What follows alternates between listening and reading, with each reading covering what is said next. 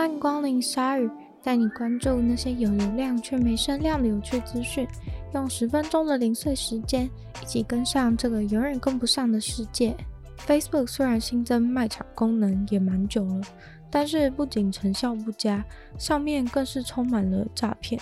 让人基本上只要搜寻 Facebook 卖场相关的关键字，最后都会导向很多人被骗的心得文。这回又有更厉害的事情发生在了 Facebook 的卖场，上面卖的东西本来就无奇不有，最近更是成交了巴西的亚马逊的森林。你没听错，就是真正的一片雨林，是不是真的很浮夸？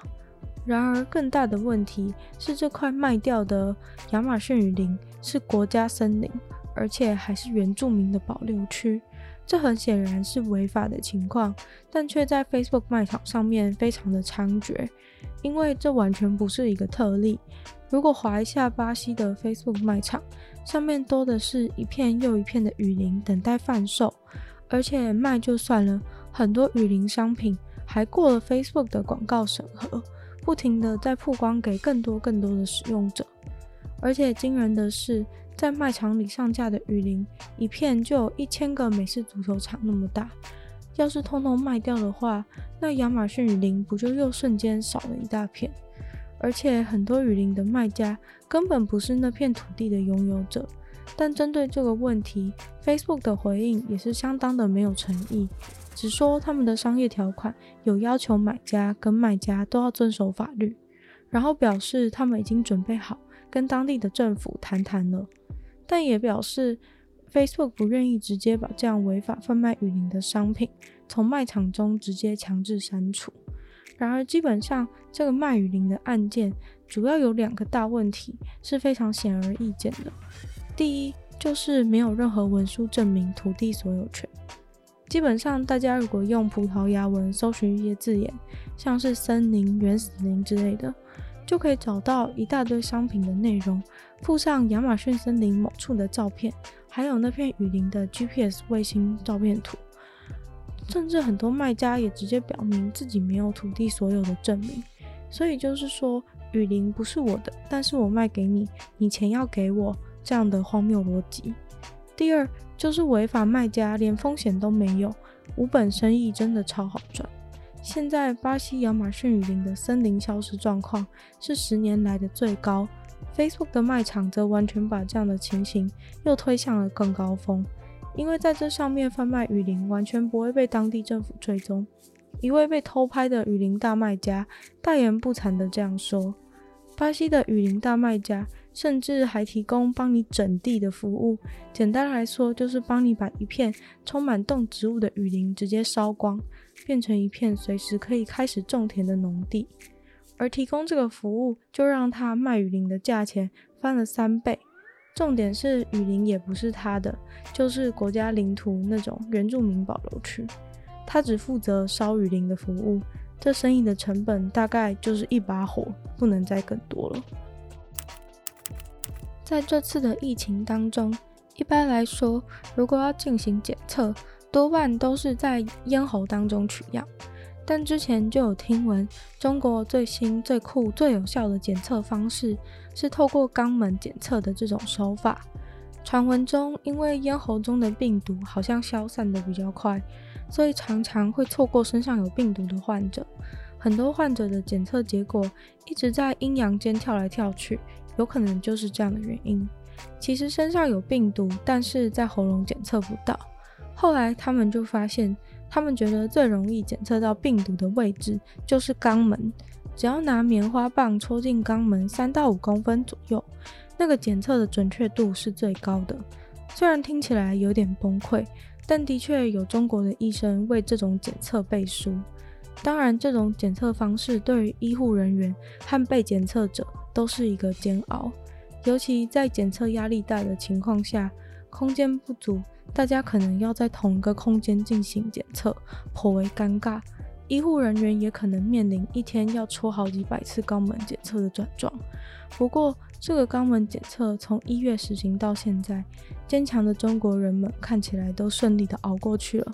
只不过，昨天日本政府就正式的要求北京停止对在中国的日本公民做这样子的检测。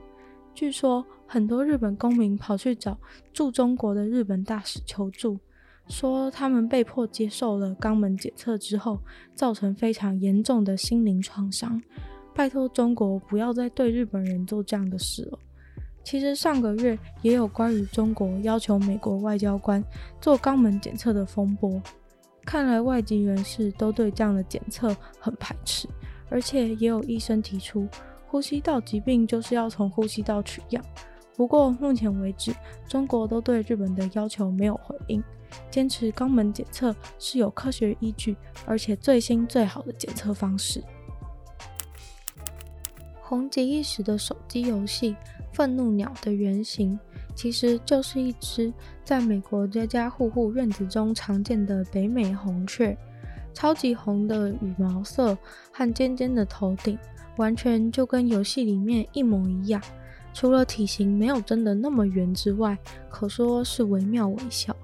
不过，这个红彤彤的造型是北美红雀雄性的代表特征。雌性的北美红雀是带着红调的混浊咖啡色。上周就有一位美国的赏鸟人士，听他的朋友说，家里的院子出现了一只异色的北美山雀。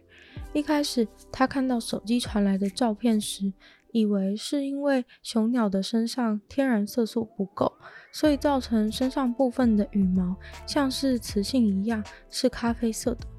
结果实际走访一趟以后，发现竟然是一只雌雄同体的愤怒鸟。雌雄同体对鸟类来说是非常罕见的，有时就算真的出现这样现象的时候，在外观上也不容易看出来。所以这位六十九岁的男子这次看到真的非常的兴奋，因为他赏鸟四十八年来，这是第一次看到这样子特别的鸟。在身上明显的同时有着雌性和雄性的特征。还记得小时候最害怕的就是头发很丑的去上学，同学狠毒的目光和直爽的嘴，真的是最恐怖的东西。在美国印第安纳州，就有一位八年级生戴着帽子上课，这违反了学校的服仪规定，于是引起了老师的注意，后来甚至被送去了校长室。但校长并没有劈头就骂他一顿，而是问他怎么了，是不是发生什么状况，为什么不愿意拿下帽子上课？可能因为校长的友善态度，这个学生就吐露了真相，说因为他爸妈带他去剪头发，结果设计师把他的头发给剪坏了。校长马上就跟这位同学说：“其实我觉得你的发型没有什么问题。”但是校长也知道，对于青春期的同学来说，大人觉得好不好看根本不是重点，重点是同学要是觉得丑，嘲笑他的话就不妙了。于是校长为了让这位同学能顺利的回到教室上课，很机智的向这位同学表明自己其实会剪头发，并给他看了一些自己的作品，就像设计师那样。然后校长就征得这位同学和他父母的信任与同意。冲回家里拿了自己的专业剪发套组，回到校长室，在校长室帮这位同学剪头发。最后的发型让这位同学蛮满意的，然后就顺利的回教室上课。